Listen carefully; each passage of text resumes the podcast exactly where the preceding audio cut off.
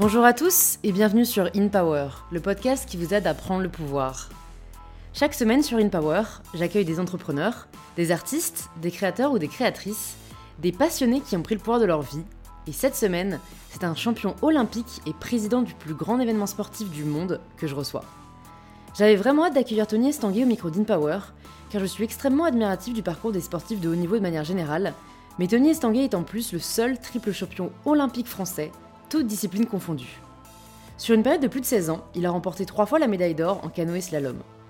Ce parcours est déjà en lui-même incroyable et pourrait nourrir un podcast passionnant, mais Tony Estanguet est en plus le président des Jeux Olympiques de Paris 2024.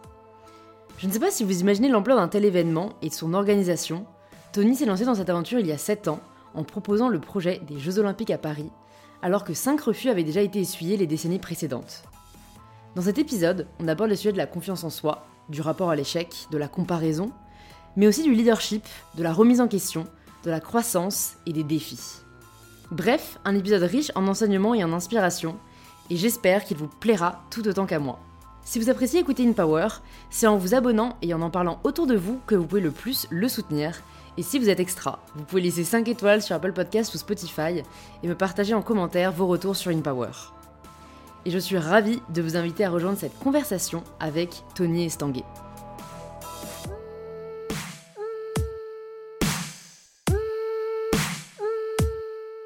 Bonjour Tony. Bonjour. Bienvenue sur InPower. Je suis très content de te recevoir sur le podcast, même si au final on est, on est chez toi ici. Mais ouais, hein, bienvenue à toi, Louise, à Paris 2024. Ouais, c'est chouette de t'accueillir ici. C'est super beau et ça donne envie. Je trouve qu'on sent un peu l'ambition du projet aussi, ne serait-ce que par, euh, que par ce lieu. Avant de, d'en venir à parler de tout ça, la première question que je pose à tous mes invités, c'est de se présenter de la façon dont ils le souhaitent. Ah ah et c'est pas le plus simple en fait, parce que moi j'ai plusieurs casquettes. Hein. Euh, c'est vrai que j'ai été athlète, aujourd'hui je suis président de Paris 2024. Comment je me présente? Euh, Moi, j'aime les défis en fait. Je pense que c'est ça qui m'a guidé pendant toute ma toute ma vie depuis tout petit. En fait, je, suis tombé dans une famille de sportifs mhm. et, et, depuis tout petit, j'ai été confronté à me devoir me mettre un peu au défi de faire des choses euh, un peu exceptionnelles parce que j'avais des grands frères qui étaient très bons en sport et, et donc depuis tout petit j'étais dans un canoë sur des skis euh, dans, des, dans des défis sportifs depuis l'âge de 4-5 ans j'ai fait du parapente je pense que je, je maîtrisais pas tout mais, j'avais envie de faire partie de cette dynamique familiale autour du sport. Et je pense que ça m'a accompagné donc euh, voilà, aujourd'hui, euh, à 43 ans, je continue à aimer les défis, à me mettre dans des situations euh, de défis. Mmh. c'est mon adrénaline, c'est ce qui m'oblige, entre guillemets, à, continuer à apprendre, à me remettre en question, à, rencontrer des, univers que je connais moins bien. Et, j'adore ça, en fait, les défis. Écoute, c'est passionnant et ça, déjà, il y a plein de questions qui me viennent, mais je me demandais quand même qu'est-ce qui fait que parmi peut-être tous ces sports que tu as pu tester, voilà, qu'est-ce qui fait que c'est le canoë qui, emporte un peu ton cœur? C'est vrai que c'est quand même un sport assez peu connu du grand public. Euh, en plus, personnellement, ce que je me dis de prime abord, c'est bah, en fait, c'est terrible parce que tu ne maîtrises, euh, je sais pas combien de pourcents, mais en tout cas pas 100% de, ta performance. C'est voilà, c'est peu commun. Qu'est-ce qui fait que c'est le canoë euh, auquel tu choisis de te consacrer? Alors moi j'ai essayé beaucoup de sports effectivement parce que mon père euh, était prof de sport donc euh, il nous a donné un peu cette éducation sportive et on a essayé des sports collectifs, des sports intérieurs, des sports d'extérieur. Mais c'est vrai que euh, on a assez rapidement trouvé beaucoup de plaisir à pratiquer ces sports de nature donc vraiment en extérieur. Euh, parce qu'il y avait ces sensations de vitesse, d'équilibre, de trajectoire, euh, de renouvellement aussi. Euh, souvent quand on fait, que ce soit du, du canoë-kayak ou d'autres sports dans la nature, en fait, la nature, elle bouge. C'est jamais la même. Les rivières sont jamais les mêmes. Euh, même si vous naviguez sur la même rivière, en fonction des précipitations, euh, ben, les rapides sont pas exactement pareils. Donc, à chaque fois, vous devez vous adapter. Vous devez euh, découvrir quelque chose et réagir, vous adapter. Voilà. Donc, moi, j'ai aimé le canoë-kayak parce que ça m'a fait découvrir des univers assez, assez chouettes, des rivières pyrénéennes ou dans les Alpes ou des rivières sur le continent américain très larges, très différentes ou en Afrique, enfin avec des, animaux au bord de, des rivières. Enfin, à chaque fois il y a hum, une découverte d'un pays. c'est très sauvage c'est euh, des valeurs autour de la nature. Donc j'ai beaucoup aimé ce sport et, c'est vrai que la compétition est arrivée dans un deuxième temps. Mais euh, au début, c'était vraiment les sensations de mm, plaisir mm, mm. et, et l'adrénaline.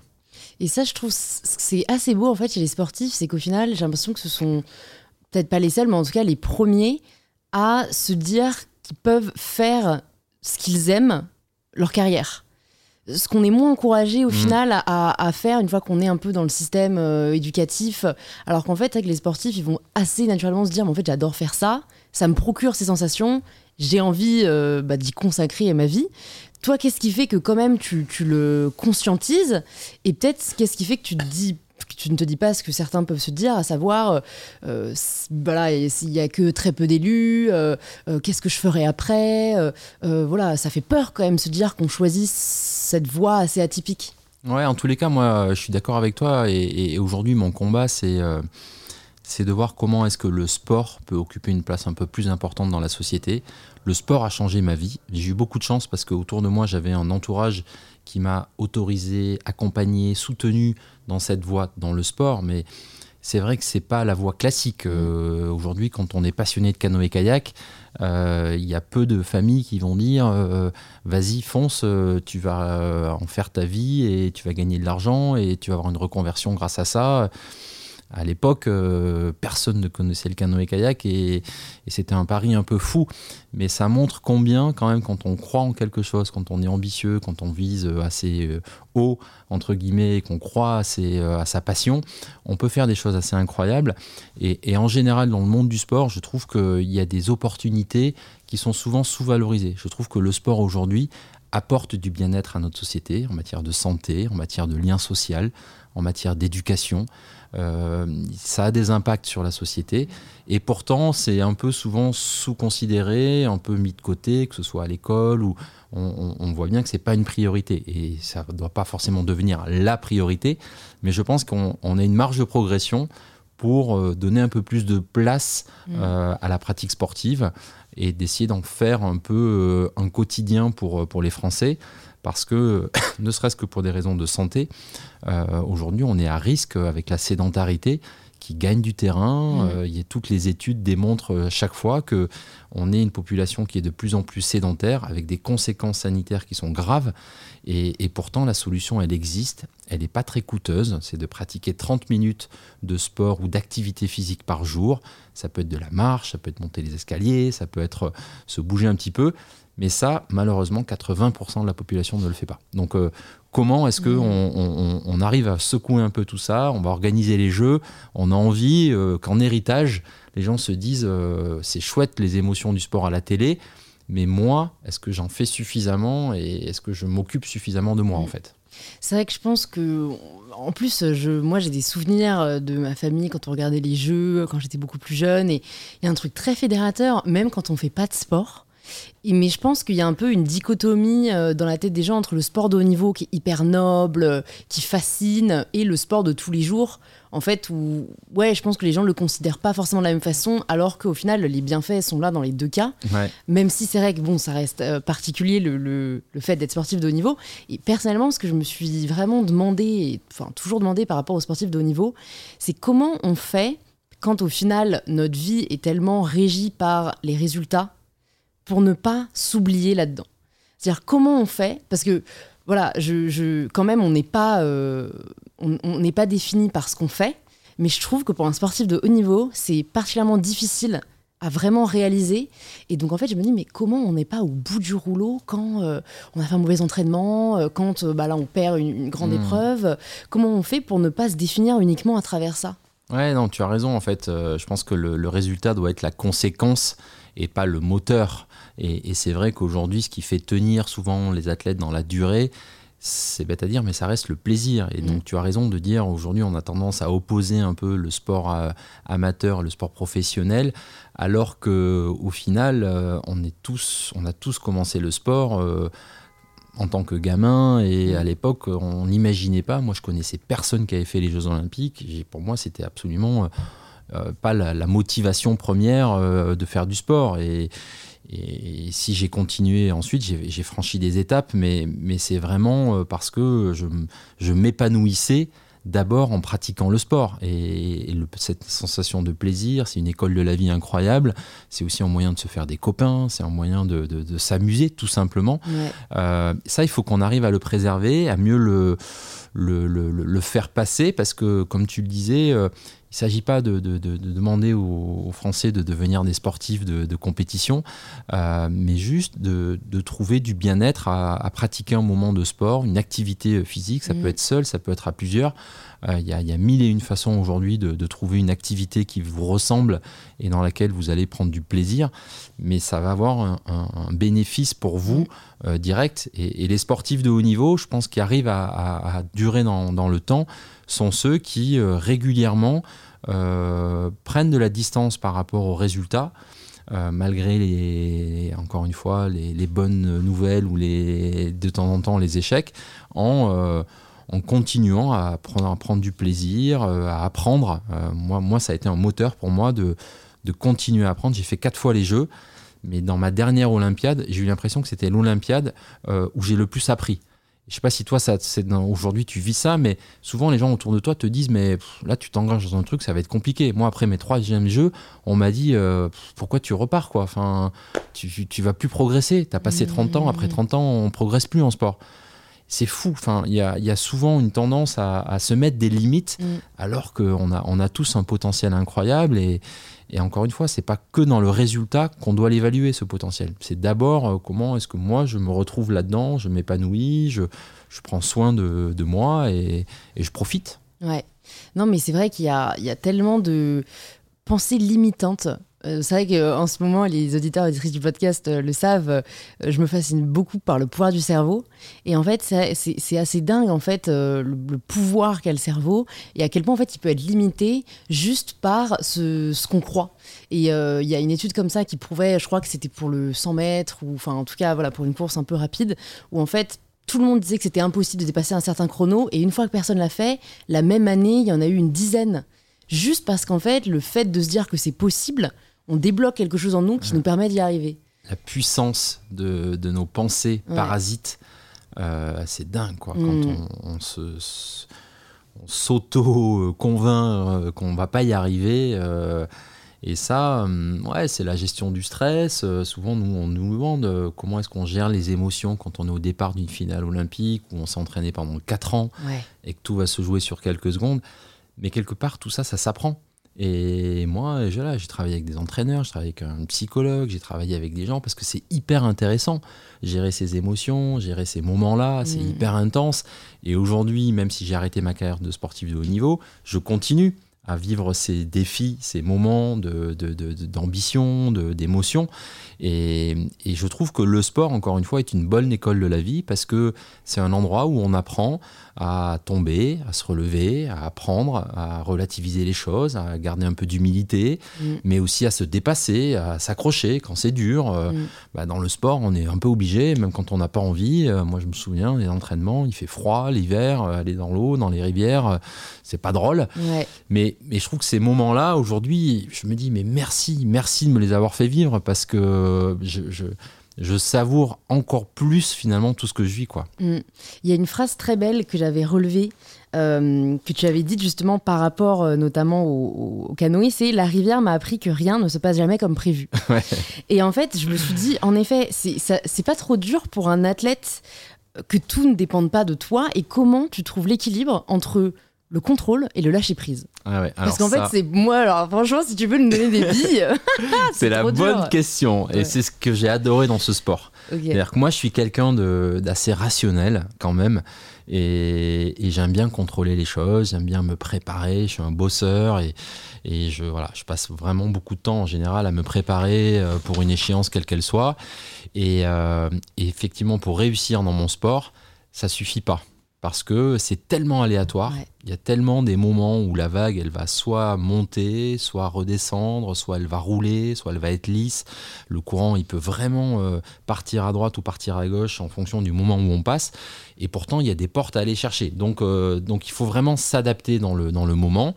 Et, euh, et donc, c'est en permanence cet équilibre entre je me suis préparé, je sais exactement ce que je dois faire dans les différentes cas de figure, mais je reste ouvert même si j'ai bossé comme un fou et que je sais exactement mon sujet, je le maîtrise parfaitement, je reste ouvert aux imprévus.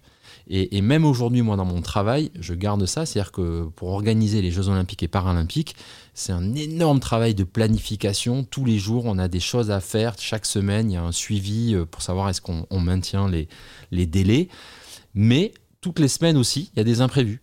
Et quelque part, euh, je sais encore aujourd'hui qu'il va se passer dans les deux prochaines années, avant la cérémonie d'ouverture, plein de choses qui vont nous obliger à prendre des directions un peu différentes parce qu'il va y avoir des difficultés qu'on va devoir surmonter, qu'on va devoir adapter. Et donc, euh, moi, j'ai trouvé ça passionnant dans ce sport, euh, cet équilibre, comme tu le disais, entre euh, je maîtrise, j'essaie de, de limiter au maximum les imprévus en bétonnant, entre guillemets, tout ce que je peux bétonner. Et donc, physiquement, je dois être une machine de guerre. Euh, techniquement, je dois maîtriser tous les gestes euh, que j'aurai à faire. Mais je sais aussi que ça va se jouer dans l'instant T et qu'il va falloir s'adapter. Et l'adaptation, finalement, là aussi, d'un point de tu parlais du cerveau tout à l'heure, le cerveau, nous, nous, il y a un potentiel incroyable d'adaptation. On a des ressources qu'on ne soupçonne pas. Et moi, je me souviens avoir euh, m'être transcendé dans des moments de sport où moi, le premier, j'avais l'impression de, faire des trucs que je n'avais jamais fait à l'entraînement. Et, parce que ben il y a une espèce de lâcher prise où quelque part ça vous dépasse et, vous faites un peu confiance et du coup ben, vous faites des trucs que vous n'avez jamais réussi à faire avant. Et, ça c'est des, moments euh, très rares, euh, un peu où on a l'impression de, voler, on a l'impression de voilà, et, on ne sait pas l'expliquer. Mais pour moi, c'est, euh, on peut pas vivre ça si on l'a pas préparé, si on l'a pas vraiment euh, anticipé chaque détail, quoi. Ouais. Et justement, pour terminer sur un peu sur l'aspect préparation mentale, parce qu'au final, peu de gens bénéficient de ce type d'accompagnement dans leur carrière.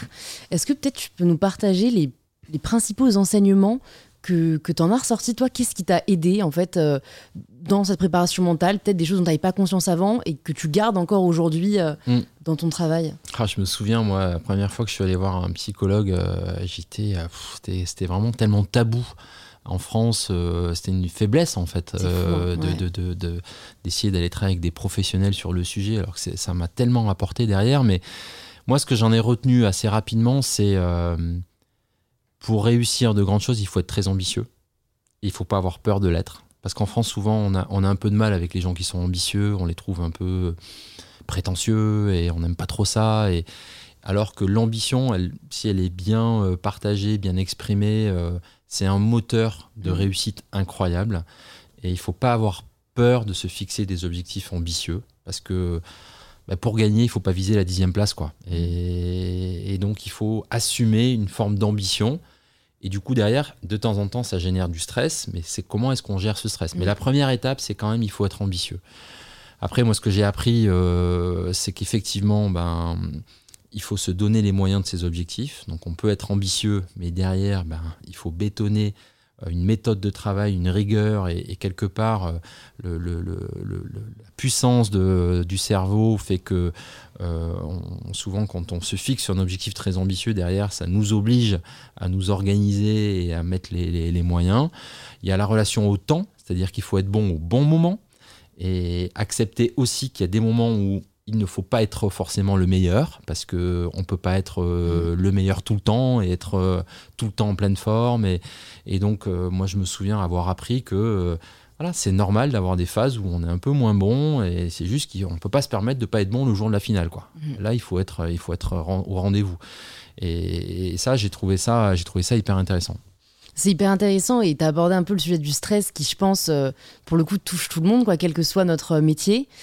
Comment, comment on fait pour ne pas se laisser envahir par le stress? C'est-à-dire que je pense vraiment que quand tu as un enjeu tel que les Jeux Olympiques, que tu as fait du coup à de nombreuses reprises, on y reviendra, mais comment on fait pour ne pas perdre tous ces moyens, pour ne pas imaginer le, pire scénario? Euh, Parce que c'est vrai que tu vois, parfois je dis dans le livre, euh, euh, il faut pas y penser, il faut se concentrer sur le positif, mm. mais en fait, parfois c'est plus fort que toi, tu Bien vois. sûr. Donc comment on fait pour ne pas se laisser bouffer, si je peux me permettre l'expression, par le stress? Alors moi, encore une fois, il y, y, a eu plusieurs choses qui m'ont apporté beaucoup. C'est encore une fois être au clair sur les objectifs. Souvent, moi, les, les moments où j'ai été trop stressé, c'était le moment où il y avait un décalage entre l'objectif que je me fixais et mon niveau de préparation. Mm. C'est-à-dire qu'en gros, euh, si je me fixais de gagner alors que j'étais pas prêt, ben, le corps, comme par hasard, il sent qu'il y a un problème et on est stressé, on n'est pas bien. Donc il y a un niveau de confiance qui vient quand euh, on sent que l'objectif il est ambitieux, c'est-à-dire que c'est loin d'être gagné, mais il est, il est réaliste, il est atteignable. Et ça, c'est hyper important parce que euh, souvent, quand on, arrive à faire ce gros travail de fixer le bon niveau d'objectif, qui soit suffisamment motivant mais atteignable, ça permet d'être moins stressé parce qu'on sait qu'on peut le faire. Hmm. Et après, en deuxième, une deuxième astuce pour moi, c'était de rester dans le moment. Souvent, moi, je stressais quand je, je pensais aux conséquences de ce que j'allais faire et du coup aux résultats de ce qui allait se passer. C'est-à-dire qu'est-ce qui va m'arriver si je gagne pas ou si je gagne ou si euh, alors que quand on est dans l'action, on est dans l'action. On n'est pas dans la gestion du résultat. Mm. On est dans l'action. Et souvent le stress, il vient quand on n'est pas dans le moment présent. Quand on est en train de s'imaginer qu'est-ce qui va m'arriver si j'oublie un truc, s'il se passe ça ou c'est-à-dire qu'on n'est pas dans le moment. pour ne pas être stressé, il faut se dire voilà, là, je suis en train de, de faire ce que j'ai à faire si je veux réussir. Eh ben voilà, je, je, je, reste concentré sur le moment. Si je suis un examen, ben je reste concentré sur les questions et je suis pas en train de m'imaginer. Et si j'ai telle note, euh, qu'est-ce qui va m'arriver? Ou si j'ai pas cet examen, qu'est-ce qui va m'arriver? Mmh. Non, là, je suis en train de rester concentré sur ce que j'ai à faire. Et donc, c'est cette euh, rigueur de se dire, je reste dans le moment. Et dès que je sens que mon cerveau a une pensée parasite sur, euh, je suis en train de me projeter sur ce qui va m'arriver si, hop, j'essaie de me retrouver une petite solution. Et moi, j'avais une c'était des exercices de vision. Mhm. J'avais des exercices de vision euh, centrale. Je pense à mon micro, j'ai le micro devant moi. Ça me permet de me reconnecter au podcast qu'on est en train de faire ensemble. Mhm. Et je suis pas, euh, si mon cerveau est en train de vouloir aller à ce qui va m'arriver dans deux jours, dans trois jours, non, je reviens là et je trouve un, objet autour de moi, un ancrage, un euh, ancrage qui me permet de me raccrocher au moment présent. Ok, non, mais c'est c'est très puissant. Et, c'est l'anxiété, c'est ça, c'est l'anticipation du futur. Euh, alors qu'en vrai, ça nous dessert. Et, c'est vrai que, bon, dans, dans, les examens, généralement aussi, je me disais, en vrai, je peux juste faire de mon mieux. Et je peux et j'essaie de me rappeler ça maintenant, c'est que tu peux pas exiger plus que faire de ton mieux. Exactement. Et, souvent, ne pas vouloir contrôler ce qui n'est pas contrôlable par toi, en fait. C'est-à-dire qu'il y a des décisions qui ne t'appartiennent pas, qui vont mmh. dépendre aussi mmh. d'autres personnes. Ben, ça là, il faut pas vouloir les maîtriser parce que ça, ça génère du stress. Ouais. Et par contre, il faut être exigeant avec soi-même et être le meilleur possible avec soi-même, mais accepter que euh, si l'adversaire euh, il fait un passage de fou et ben quelque part tant mieux pour lui. Mais ça, je peux pas maîtriser mes adversaires. Euh, enfin, en tous les cas, dans certains sports. Dans certains sports, on peut, mais dans certains sports, on peut pas. Et, donc, il faut rester concentré sur ce qu'on maîtrise et, sur ce qu'on on, peut faire surtout. Hmm. Mais justement, pour parler des adversaires, toi, tu as eu une longue rivalité avec, j'espère ne pas écorcher son nom, Mikal Martican. Voilà, ok, génial. Qui, euh, qui du coup bah, arrive notamment deuxième euh, au premier jeu euh, auquel tu as remporté la médaille d'or.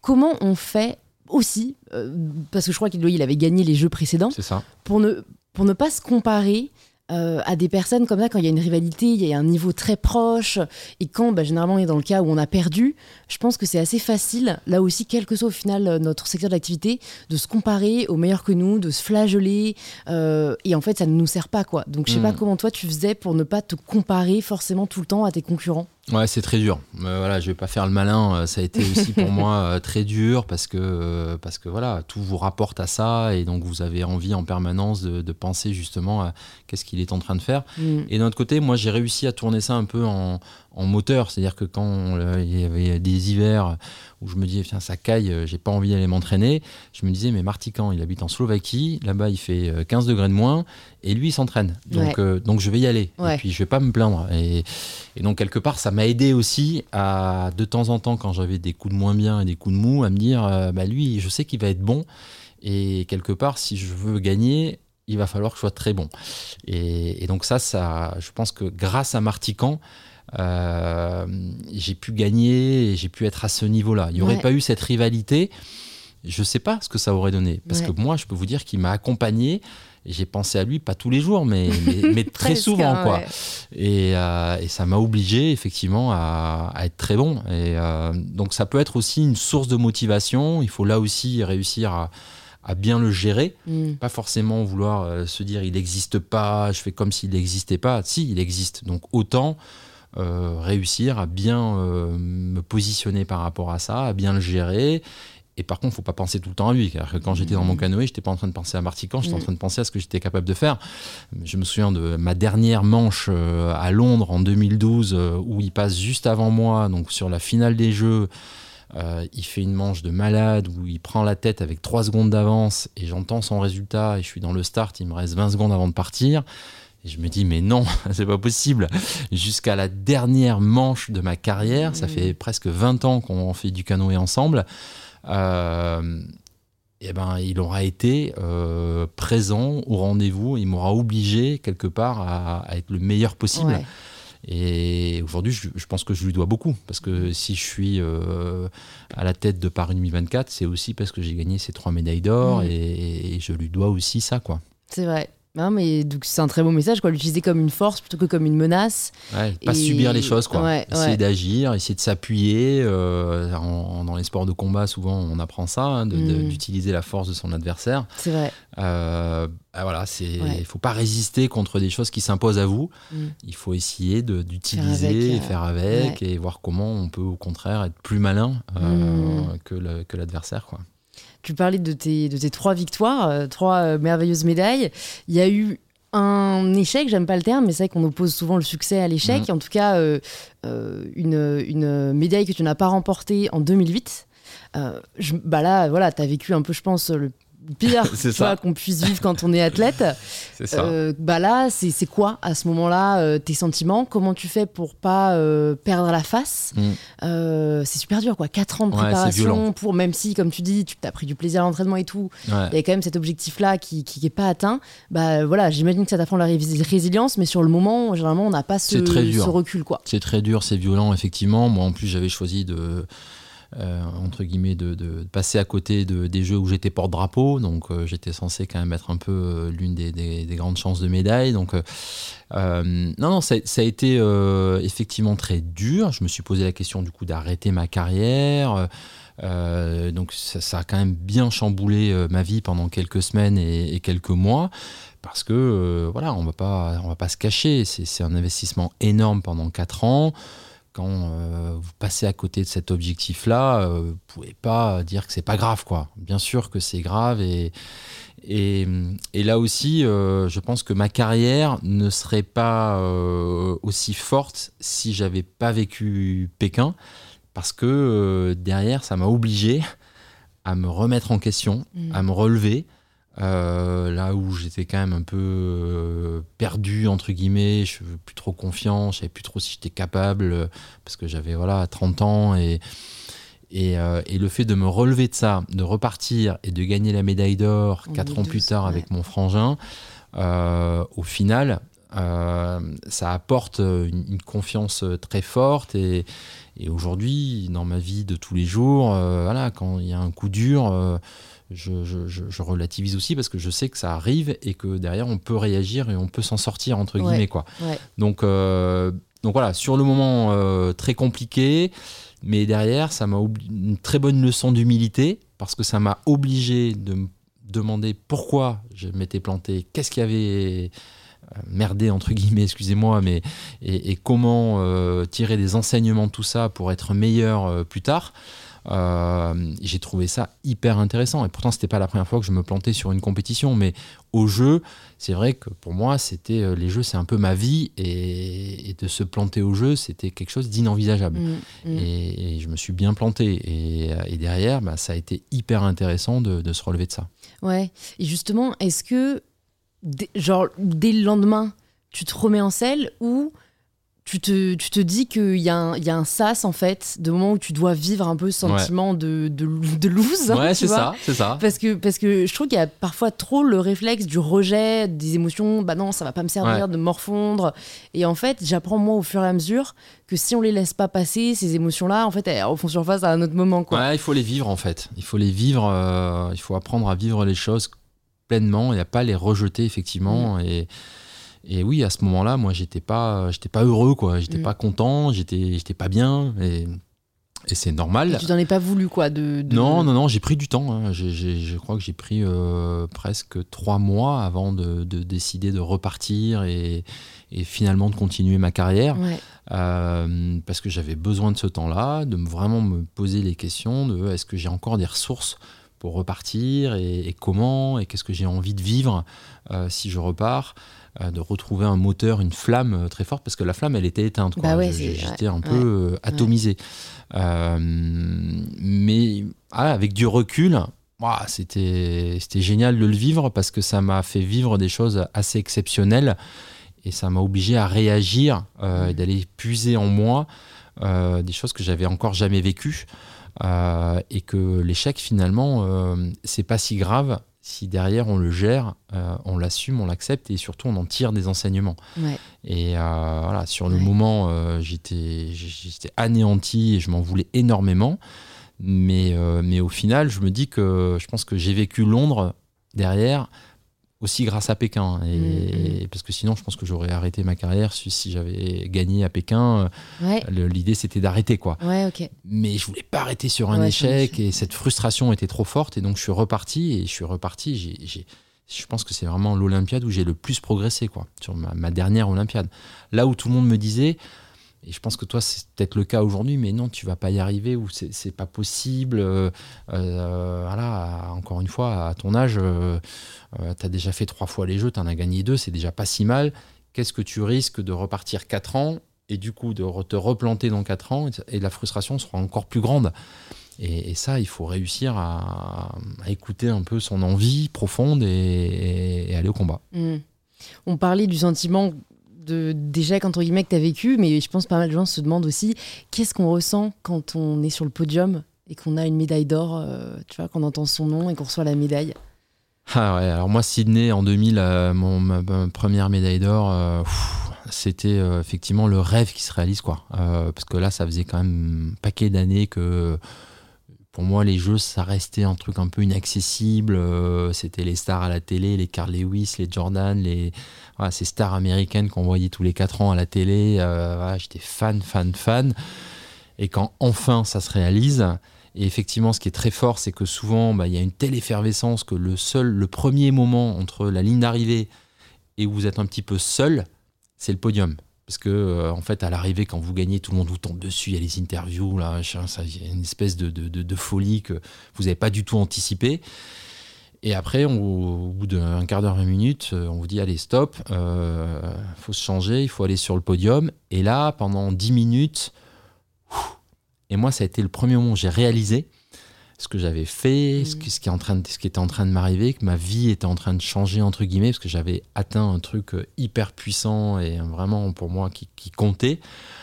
Et euh, ouais, c'était hyper émouvant en fait, parce que c'est un moment avec moi-même et, où j'ai. Ouais, c'était la première fois que je, je, je pleurais à l'intérieur, quoi. C'était. Il y avait un truc qui, qui, se passait qui était, euh, qui était dingue et hyper puissant. Mmh, c'est beau. C'est ça qui est beau dans le sport, franchement, c'est que ça fait vivre des émotions qu'on peut pas vraiment vivre ailleurs. Euh. Et je trouve que parfois, en entendant des sportifs en parler, on peut le vivre un peu, tu vois, par procuration. Euh, c'est souvent l'effet que ça me fait. Donc, euh, merci de ce partage. Du coup, tu finis quand même par un moment prendre ta retraite sportive. là aussi, je pense que ça doit être très dur. Mmh. et, c'est le cas même pour des personnes pour qui un projet s'arrête. comment, tu vois, quelque chose que tu as défini pendant aussi longtemps. Comment tu fais pour ne pas bah, déprimé, hein, ou alors est-ce que tu as déprimé Mais en tout cas, voilà, euh, euh, faire euh, rester avec ces très beaux souvenirs et se dire qu'il n'y a pas, non, il n'y a pas la meilleure partie de notre vie qui est finie. comment on fait pour avoir une autre flamme quand celle qu'on avait bah, s'éteint un peu au final avec avec l'arrêt de, ouais, c'est souvent l'un des enjeux des, des, sportifs de haut niveau parce que c'est vrai qu'on a développé une expertise très forte, très particulière, très spécifique dans un domaine et on a souvent l'impression qu'on est incapable de faire autre chose. Mm. C'est-à-dire qu'on a voilà, passé 20 ans à, à faire, euh, à s'entraîner tous les jours euh, dans un sport, le canoë-kayak. Euh, derrière, comment est-ce que je vais réussir à, m'appuyer sur ça pour, pour faire autre chose? Moi, c'est vrai que c'est une question qui m'a beaucoup travaillé sur la, la, dernière ligne droite avant les Jeux de Londres. C'est aussi pour ça que je me suis fixé cette ambition d'essayer de rentrer au CIO, parce que j'avais quand même envie de me reconvertir dans le sport. Mhm. Le sport avait changé ma vie, j'avais voilà, l'impression que je, c'était là que j'avais envie de, m'investir et de, travailler. Donc euh, pour moi, le premier euh, enjeu, entre guillemets, c'était d'essayer de, devenir membre du CIO. Euh, à la fin de ma carrière, donc à partir des Jeux de Londres, pour mettre un pied dans cet univers sportif, mais dans un mode reconversion. Donc ça a été mon projet, alors que j'étais encore athlète, de transition euh, d'essayer d'être élu à la commission des athlètes. Donc, euh, c'est les athlètes qui participent au jeu qui élisent des représentants d'athlètes.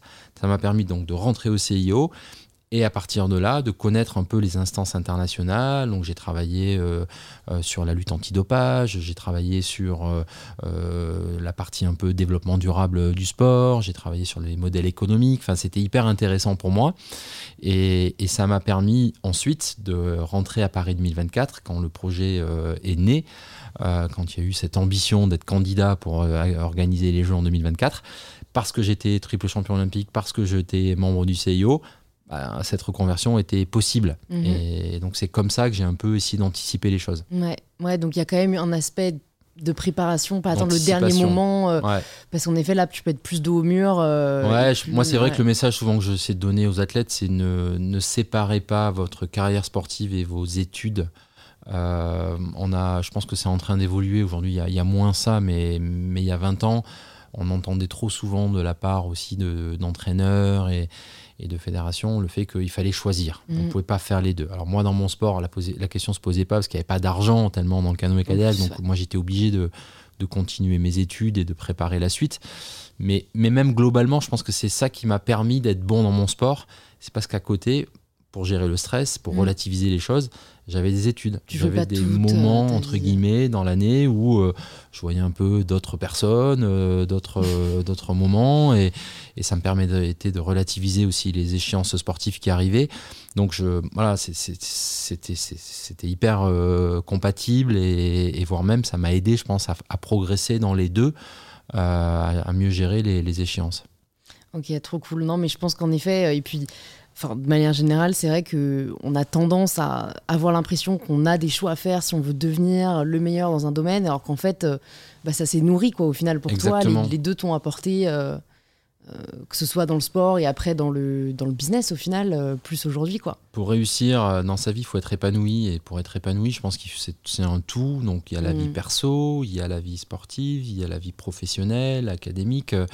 Et, je pense qu'on ne peut pas cloisonner les choses. Quoi. On, est, on est des êtres vivants, on, est des, animaux qui ont des, euh, qui, ont, qui ont des émotions et qui doivent gérer tout ça. Et c'est chouette. quoi. J'ai entendu des choses des fois. Euh, j'étais papa pendant ma carrière, on me dit mais non mais est-ce que c'est est-ce que c'est pas un risque entre guillemets euh, comment tu vas gérer ça mais c'est pas grave en fait j'ai envie de le vivre et vivons-le et mmh. c'est très bien et, et quand on arrive à le, gérer, c'est une force en fait. Parce que ça permet justement de, grandir, d'avoir une, force supplémentaire. Et, du coup, euh, ben, sur le moment présent, après, de, l'investir. Ouais. Du coup, après, bah, tu nous partages un peu ta, nouvelle vie qui est, euh, qui est avec Paris 2024. Quand est-ce que tu te dis que tu as envie de rejoindre cette aventure et quand est-ce que tu commences vraiment à, croire au projet? Parce qu'au final, il y a eu cinq candidatures avant, les mm. cinq euh, n'ont pas abouti. Et donc, on parlera de, de la victoire. Mais ouais, qu'est-ce qui te fait dire là, je sens que moi j'ai un truc à apporter et qu'on peut le faire? Moi, effectivement, je me souviens quand j'étais athlète euh, d'avoir rêvé de pouvoir faire les Jeux dans mon pays et donc de finir potentiellement ma carrière euh, euh, en tant que sportif en activité sur des Jeux en France et d'avoir eu cette frustration mm, finalement que les candidatures françaises ne, ne, puissent pas l'emporter.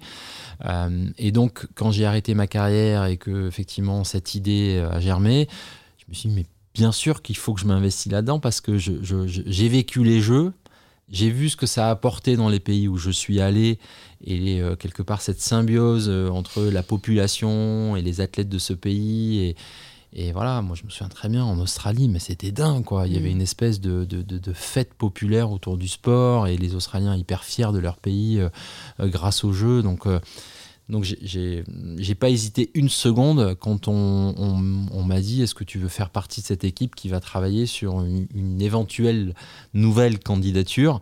Euh, parce que euh, je crois vraiment euh, encore une fois au sport, à ce qu'il peut apporter à la société.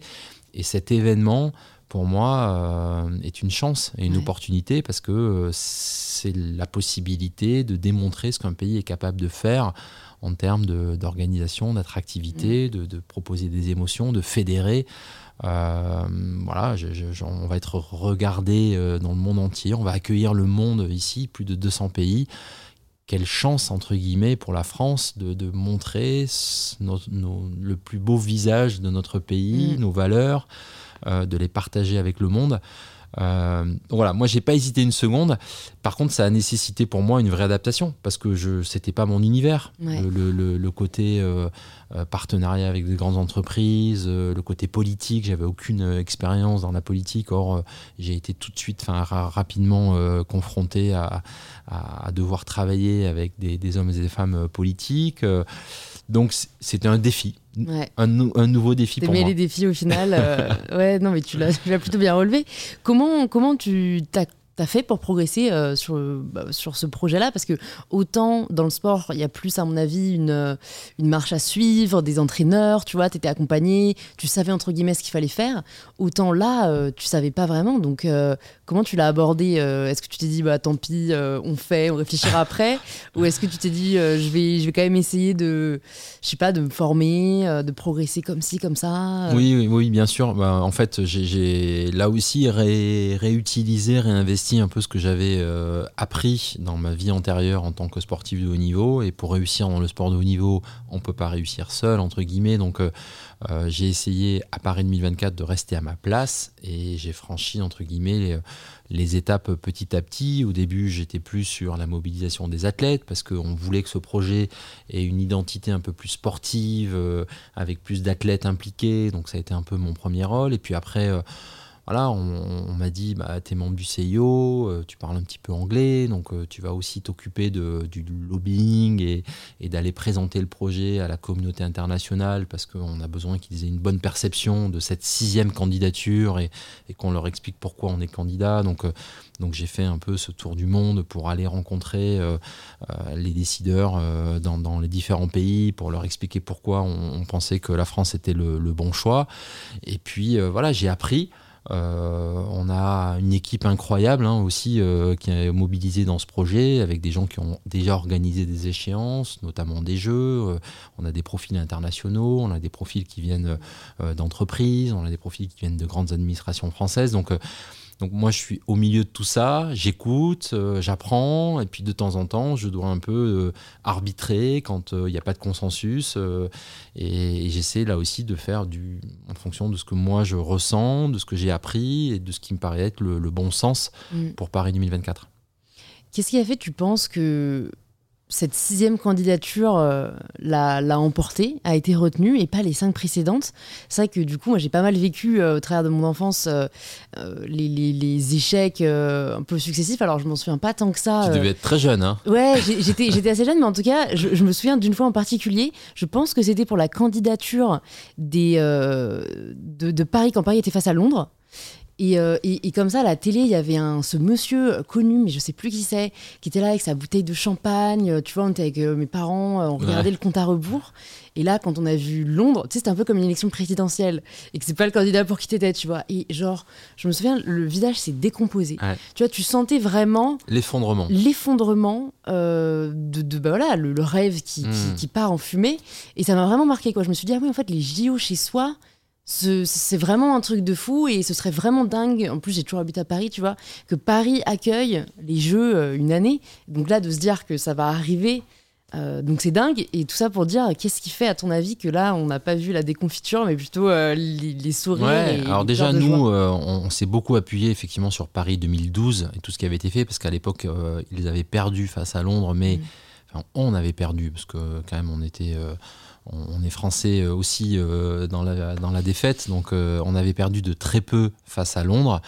Euh, et, et, quelque part, euh, nous, on a réutilisé beaucoup de choses du dossier de candidature de Paris 2012 à l'époque parce qu'il était très bon.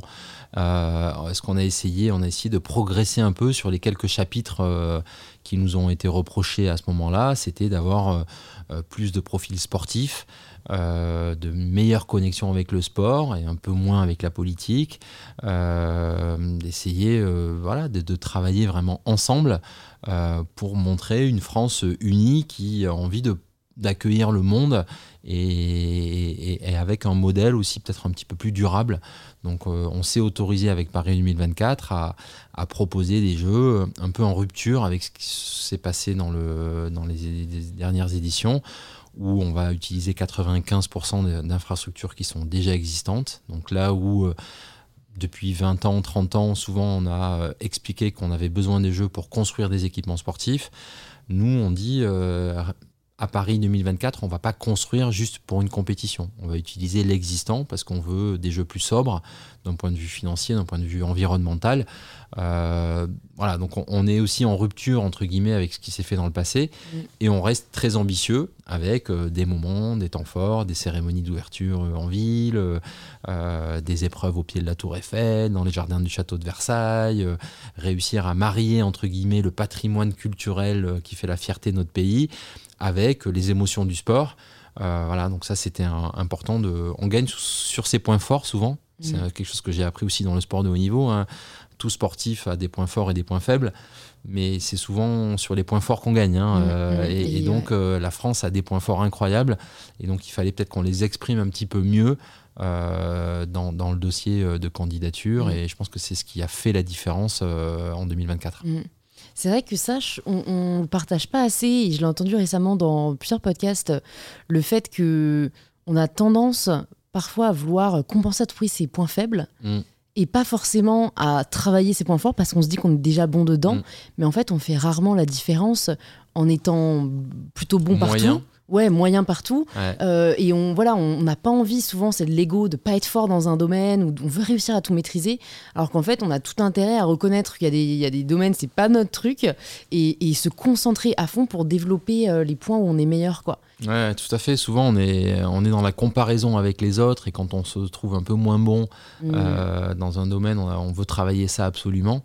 Alors que moi, je pense qu'il faut effectivement faire la différence sur ses points forts et, de temps en temps euh, laisser un peu la comparaison avec les autres pour euh, dire voilà c'est quoi moi ce que je, là où je peux faire la différence. Mm. euh, et, et, ça je trouve que le sport de haut niveau apprend ça parce que il n'y a pas il a, pas photo quoi. On est obligé de gagner sur ses points forts dans le mm. sport.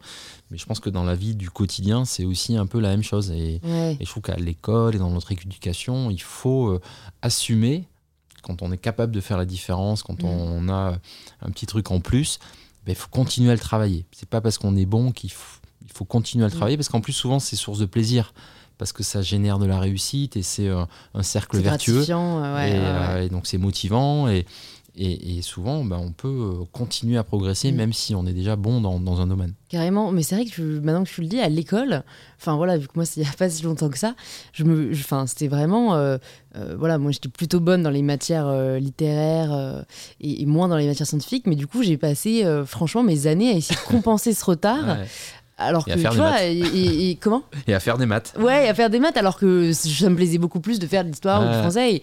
Et, c'est vrai que je me demande, tu vois, si, si en fait, assez tôt, euh, les spécialités, on les choisissait peut-être avant, ou en fait, plutôt que d'attendre d'avoir 16-17 ans pour, euh, là, plus se concentrer sur les matières euh, où on est meilleur, ou qu'on aime plus, on choisissait un peu plus tôt on gagnerait peut-être du temps et donc des compétences euh, hmm. dans ces domaines-là qui, qui, nous, qui nous intéressent beaucoup plus au final. Quoi. Ouais, tout à fait. Je pense qu'on met trop l'accent sur, euh, sur ce qui ne va pas. Ouais. On aime bien ça. Et, pourtant, il y a des choses qui vont bien hmm. et on a un peu plus de mal à les valoriser. Hmm. Et c'est dommage parce que, parce que je pense que c'est comme ça qu'on s'épanouit, c'est comme ça qu'on réussit et c'est comme ça qu'on fait des choses euh, exceptionnelles. Et, et, on a besoin de ça. Donc, nous, voilà, avec Paris 2024, là, on essaie de d'identifier ce qui va faire la différence, qui vont faire de ces jeux des jeux uniques, spectaculaires qui vont rendre les Français fiers. Mm. et voilà, il faudra qu'on accepte qu'il y a d'autres aspects où peut-être nos jeux seront un peu moins bons et, et c'est comme ça, c'est pas très grave, tant qu'on a réussi à être au rendez-vous sur le reste tu fais un peu ce qu'on disait, hein, faire le mieux que tu peux avec ce que tu as. Bon, vous avez déjà quand même pas mal. Euh, c'est quand même une aventure assez euh, unique en son genre euh, sur plein d'aspects. Mais c'est vrai que quand j'ai vu un peu les, les, chiffres des effectifs sur le fait que vous étiez 40 en 2018 et que vous allez être 4000 bah, d'ici 2024, je me dis waouh, comment on aborde ça en tant que dirigeant quoi? Comment on se dit qu'on peut réussir à tenir cette croissance. Et voilà, toi, comment tu le au quotidien? Pareil, comment tu te fais pas dépasser par le est-ce que je vais être à la hauteur? Euh, Enfin, c'est quand même un projet. Euh, là, pour le coup, tu voulais de l'ambition. Ouais, ouais, non, le défi, il est là. Ouais. Le défi, il est là. C'est sûr que c'est une énorme responsabilité. Et euh, encore une fois, je m'appuie sur des expertises avec des gens qui ont été à la tête de, ressources humaines dans des très grandes boîtes avec des milliers de personnes, euh, donc ils savent entre guillemets euh, gérer ça. Moi, j'ai jamais géré ça, mm. donc j'essaie de faire confiance aussi. Alors j'ai recruté hein, euh, des directeurs en charge, j'ai été accompagné bien évidemment avec des cabinets aussi de recrutement pour pour essayer d'avoir plusieurs profils. Et puis ensuite, j'ai choisi ceux qui me paraissaient être les, les mieux placés, entre guillemets, pour apporter dans une, un collectif. Donc aujourd'hui, on est un comité de direction euh, voilà, qui, qui, a cette responsabilité. Mais, mais c'est juste incroyable et formidable de vivre ça parce que c'est vrai que c'est une aventure absolument incroyable. C'est 4000 personnes qui vont être euh, responsables d'accueillir euh, ces 15 000 athlètes venus de 206 pays. On va avoir plus de 13 millions de billets à vendre. C'est le plus grand hein. programme de billetterie et le plus grand événement que la France ait jamais organisé. 45 000 volontaires. Là aussi, c'est le plus grand programme de, de, de, de programme de volontaires qu'on va, qu'on va gérer et, que la France ait jamais eu à gérer. Euh, sur la, partie transport, sur la partie sécurité. Enfin, à chaque fois, ça nécessite euh, de mobiliser euh, beaucoup de services. Et c'est assez passionnant parce que c'est comme ça qu'on progresse, en faisant des choses un peu exceptionnelles, un peu hors normes. Je trouve que dans le passé, dans notre histoire, on a eu ces moments de grandes expositions universelles. Mm à l'époque, euh, quand on construit la mm. Tour Eiffel euh, juste pour une expo, euh, il faut, faut, faut, quand même oser quoi. Et c'est le Grand Palais, et c'est des choses qui sont, qui sont juste dingues. on n'a plus trop dernièrement, c'est vrai. Aujourd'hui, on a, on a plus de mal à assumer ça. Et, moi, je pense que c'est chouette, de, tout en étant encore une fois exemplaire sur les émissions carbone, et on veut réduire de moitié ces émissions carbone pour les Jeux par rapport aux Jeux de Londres notamment. Euh, donc on, veut vraiment euh, essayer d'être exemplaire, mais, mais pour moi on doit être ambitieux. Et l'écueil aujourd'hui qui, entre guillemets, pourrait nous arriver, c'est ce manque d'ambition. Mm. Parce que tout au quotidien, on l'a vu, la crise sanitaire, en ce moment, mm. il se passe autre chose. Et, et, c'est vrai que il faut qu'on reste ambitieux parce que parce que c'est notre responsabilité de, de, repousser les limites, de faire des choses un peu exceptionnelles et, et de s'y autoriser. Euh, parce que euh, c'est ce que, ce que l'histoire retiendra. Hmm. Très belle phrase. tu peux nous parler un peu du, club euh, de Paris 2024 mm. parce que j'ai trouvé que c'était euh, une super idée et, je pense que peut-être les personnes qui nous écoutent sont pas forcément au courant. Tu peux nous parler voilà de ce que ça change, de, de, comment on peut peut-être euh, y participer. Ouais, en fait, nous on s'est rendu compte que ce qui était important dans le cadre de, de, ces Jeux de Paris 2024, ça fait 100 ans que la France n'a pas organisé des Jeux d'été, donc c'est vrai que c'est rare d'avoir cet événement dans notre pays. Et donc depuis le début, on est dans cette idée d'avoir une direction de l'engagement pour euh, donner la possibilité à tous les territoires et toutes les personnes qui ont envie de participer à l'aventure d'y être. Et, donc aujourd'hui, on a euh, effectivement créé un club qui s'appelle le Club Paris 2024, qui est un espace euh, gratuit, digital. Il suffit d'aller sur notre site et de s'inscrire. Et quand on est membre du club, on se voit euh, proposer des moments un peu d'exception, d'aller euh, rencontrer les athlètes euh, pendant leurs entraînements, d'aller porter la flamme pendant le relais de la, flamme, de pouvoir courir le marathon des Jeux, si on aime la course à pied pour la première fois dans l'histoire, bah, le marathon des Jeux, c'est-à-dire le dernier jour sur le même parcours. Il y a des dizaines de milliers de, de, personnes, de fans qui vont pouvoir vivre une expérience olympique euh, en participant à ce marathon euh, pour tous. Et, aujourd'hui, le seul moyen, c'est d'être membre du, club. donc voilà, c'est des moments un peu d'exception. si vous aimez un sport, si vous aimez un athlète, si vous avez envie d'être connecté à ce projet pour savoir ce qui s'y passe, pour savoir si vous voulez être volontaire et participer en tant qu'acteur pour accueillir les athlètes, accueillir ces délégations, ben, venez nous rejoindre au sein du Club Paris 2024. Euh, c'est gratuit et, euh, et, on vous proposera euh, voilà, des expériences assez inoubliables. On a fait des, des moments avec Teddy Riner, avec Tony Parker, avec Florent Manoudou, dans, dans plein de sports différents. Il y a régulièrement voilà, des, des, des moments. Je ne sais pas si toi, tu aimerais bien rencontrer un athlète ou une athlète et, et, et t'essayer à, à, son sport. Mais c'est ce qu'on va vous faire vivre à la fois sur les Jeux Olympiques, mais aussi sur les Jeux Paralympiques. C'est important pour nous de parler des Jeux Paralympiques parce qu'on a là aussi des athlètes d'exception. On a une équipe euh, de, France qui est, juste incroyable, euh, qui sont voilà, des athlètes euh, extrêmement forts dans leur domaine, avec des leçons de vie souvent aussi qui sont très belles. Mhm. et on a envie que les Français connaissent mieux cet événement paralympique, connaissent mieux les athlètes paralympiques. Et aujourd'hui, le Club Paris 2024 vous offre cette possibilité de d'en savoir un petit peu plus. Mm. bon bah super, je mettrai le lien euh, pour aller découvrir tout ça dans, dans, les notes du podcast. Pour revenir un peu aux questions de la fin, euh, des questions un peu plus, euh, un peu plus perso, on va dire, est-ce que tu as gardé des routines, des habitudes de, de, ton passé de sportif Tu vois, au quotidien, est-ce qu'il y a des, des, trucs que tu gardes qui t'aident à, être un peu la meilleure version de toi-même? On en a un petit peu parlé déjà, mais c'est cette capacité euh, d'adaptation, c'est-à-dire que moi j'ai une rigueur très forte euh, du quotidien, d'essayer de, de, verrouiller, de bétonner, d'être très rigoureux, mais tous les jours j'essaie de rester ouvert sur ce qui se passe autour de nous et, et voir comment on va pouvoir s'adapter. Parce que parce que c'est je pense que c'est comme ça qu'on va réussir. Mm.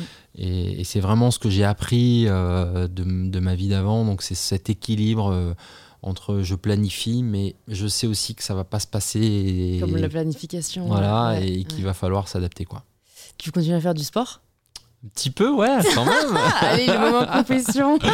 non, ouais, j'en ai besoin. Franchement, c'est comme ça que je me, je me régénère. C'est comme ça que je, je, retrouve euh, de l'énergie quand je suis euh, euh, un, peu, un peu fatigué.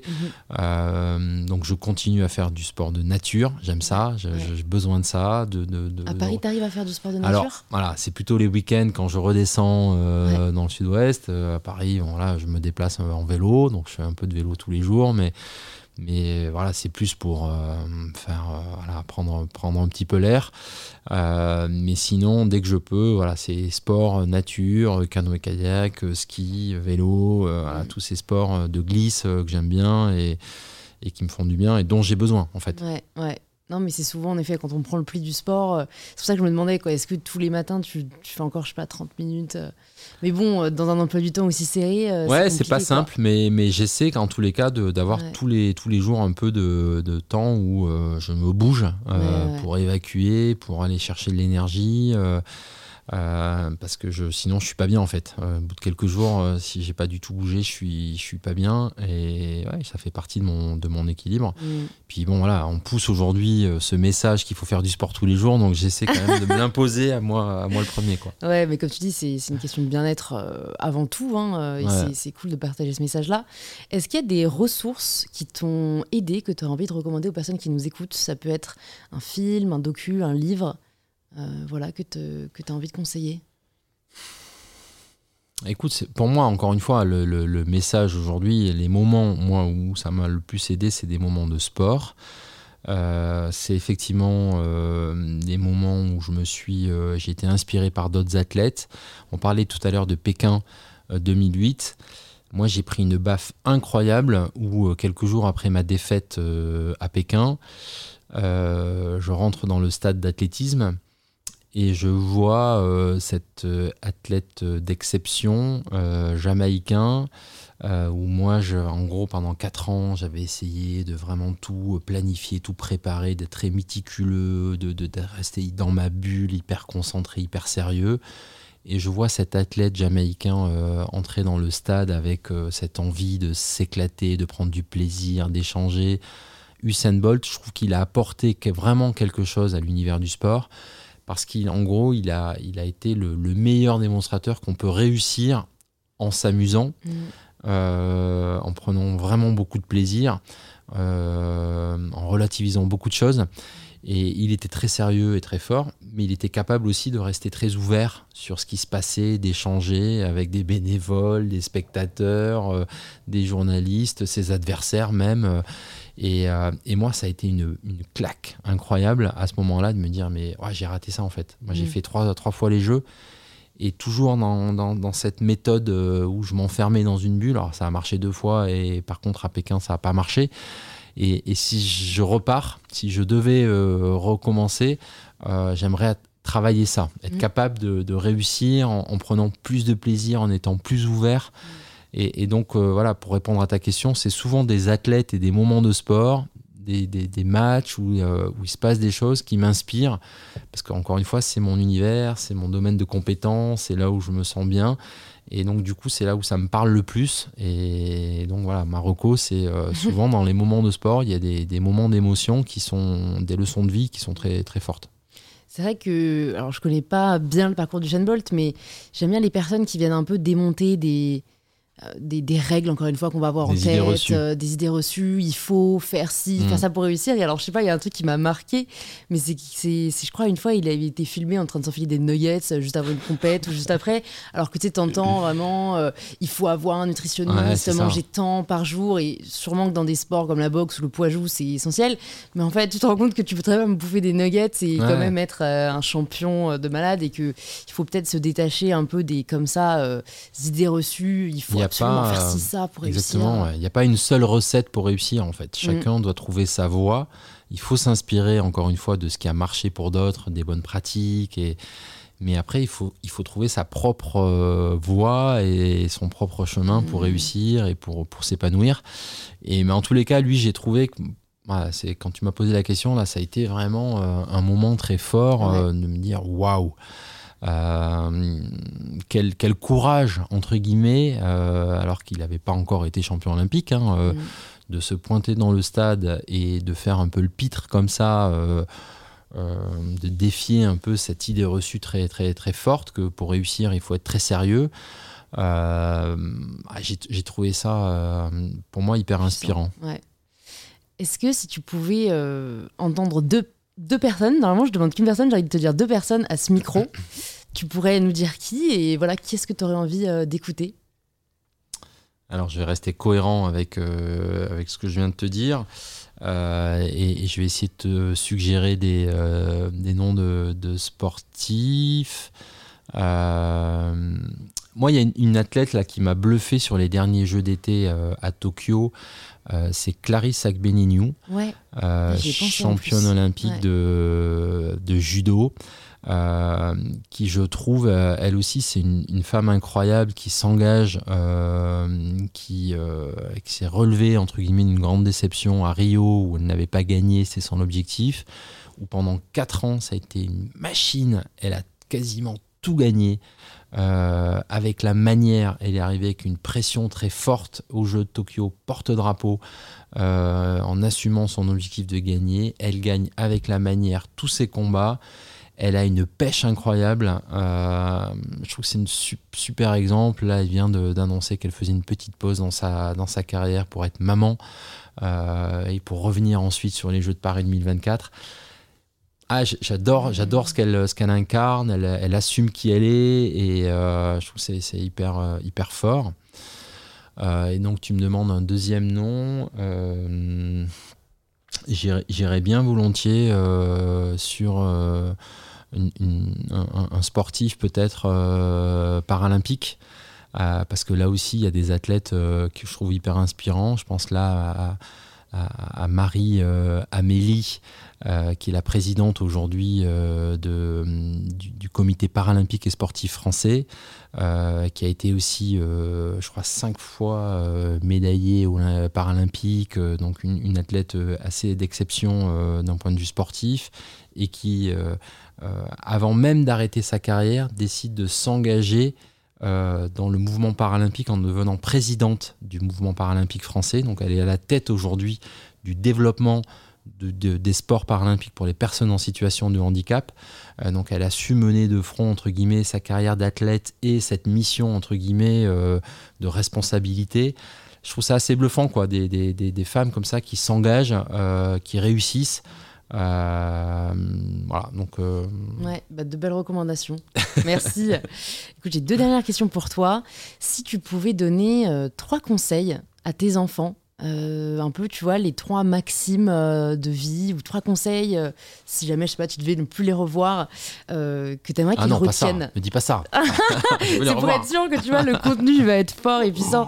Mais non, voilà, les trois conseils que tu as vraiment envie de leur partager, qu'ils sachent ça en grandissant. Waouh! C'est pas simple ça.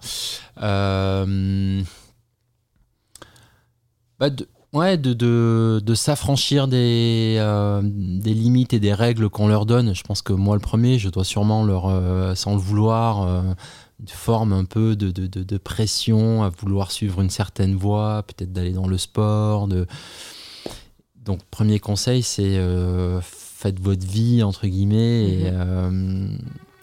Vraiment, n'ayez pas peur. Je pense que moi, ce que je pense le plus important, c'est de, s'engager c'est de faire, euh, voilà, de tenter les choses. On a le droit de se tromper, on a le droit de ne pas réussir, mais c'est d'essayer. Voilà, moi, je, premier conseil, c'est euh, allez-y, quoi. Euh, faites ce que vous avez envie de faire. deuxième conseil, c'est on réussit pas tout seul, donc n'hésitez pas. Il n'y a pas de honte à demander conseil, à demander de l'aide à partager euh, avec d'autres. Euh, voilà, ce, côté collectif, en fait, euh, c'est tellement, c'est tellement plus fort. Et le troisième, et le troisième, ouais, pas de pression, quoi. Pas de pression. La vie, elle est belle et, et, ça va bien se passer. C'est-à-dire que je trouve qu'on a un peu tendance à, mettre sur les générations futures euh, une espèce de, de, stress, de dire ouais, ça va être dur pour vous, quoi. tout ce qui se passe, euh, les incertitudes. Non, moi j'ai envie qu'ils soient, qu soit optimistes euh, dans la vie et, qu'ils soient convaincus que la vie elle va être belle et, que ça va bien se passer. quoi. Mm. Bah, on, leur, passe le message hein, et à toutes les personnes qui nous écoutent. Écoute, j'ai posé euh, la dernière question du podcast, la question signature. Ça signifie quoi pour toi prendre le pouvoir de sa vie? Ah, prendre le pouvoir de sa vie. Euh, ben, c'est justement cette idée de, s'engager dans sa vie, de ne pas la subir, euh, d'être acteur de sa vie. pour moi, c'est c'est un peu de se faire confiance, même si cette notion de se faire confiance, elle est, elle est compliquée parce que la confiance, là aussi, c'est assez abstrait, c'est assez fragile. Euh, mais c'est cette idée de j'agis, euh, prendre le pouvoir de sa vie, c'est euh, accepter d'avancer en, tentant des choses, en s'engageant. Euh, et, pas être forcément euh, à subir et à suivre. Mm.